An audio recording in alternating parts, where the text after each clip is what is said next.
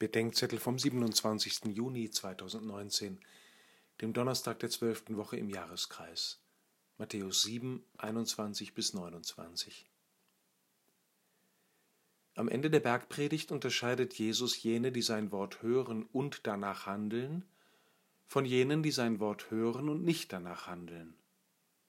Die einen gleichen dem Erbauer eines Hauses auf Felsen, das den Unwettern trotzt, die anderen gleichen dem Erbauer eines Hauses auf Sand, das beim Unwetter zerstört wird. Wir sollen sein Wort nicht nur hören, wir sollen es hören und tun.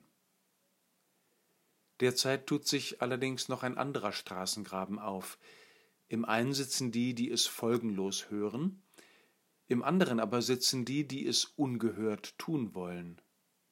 Da klar zu sein scheint, was christliches Tun ist, halten viele Christen das Sagen und Hören des Wortes Christi für entbehrlich und bestenfalls für etwas, wovon man notfalls auch noch reden kann.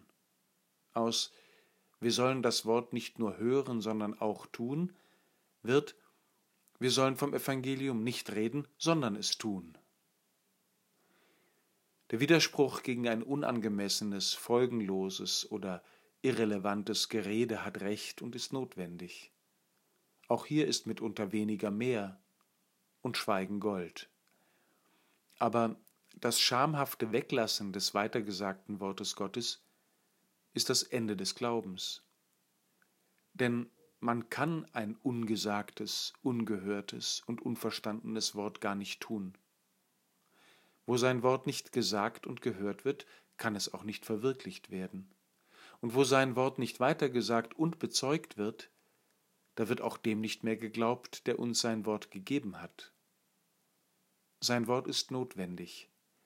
Es erzählt von einer Liebe, die größer ist als unser Tun und weitergeht als unser Mut.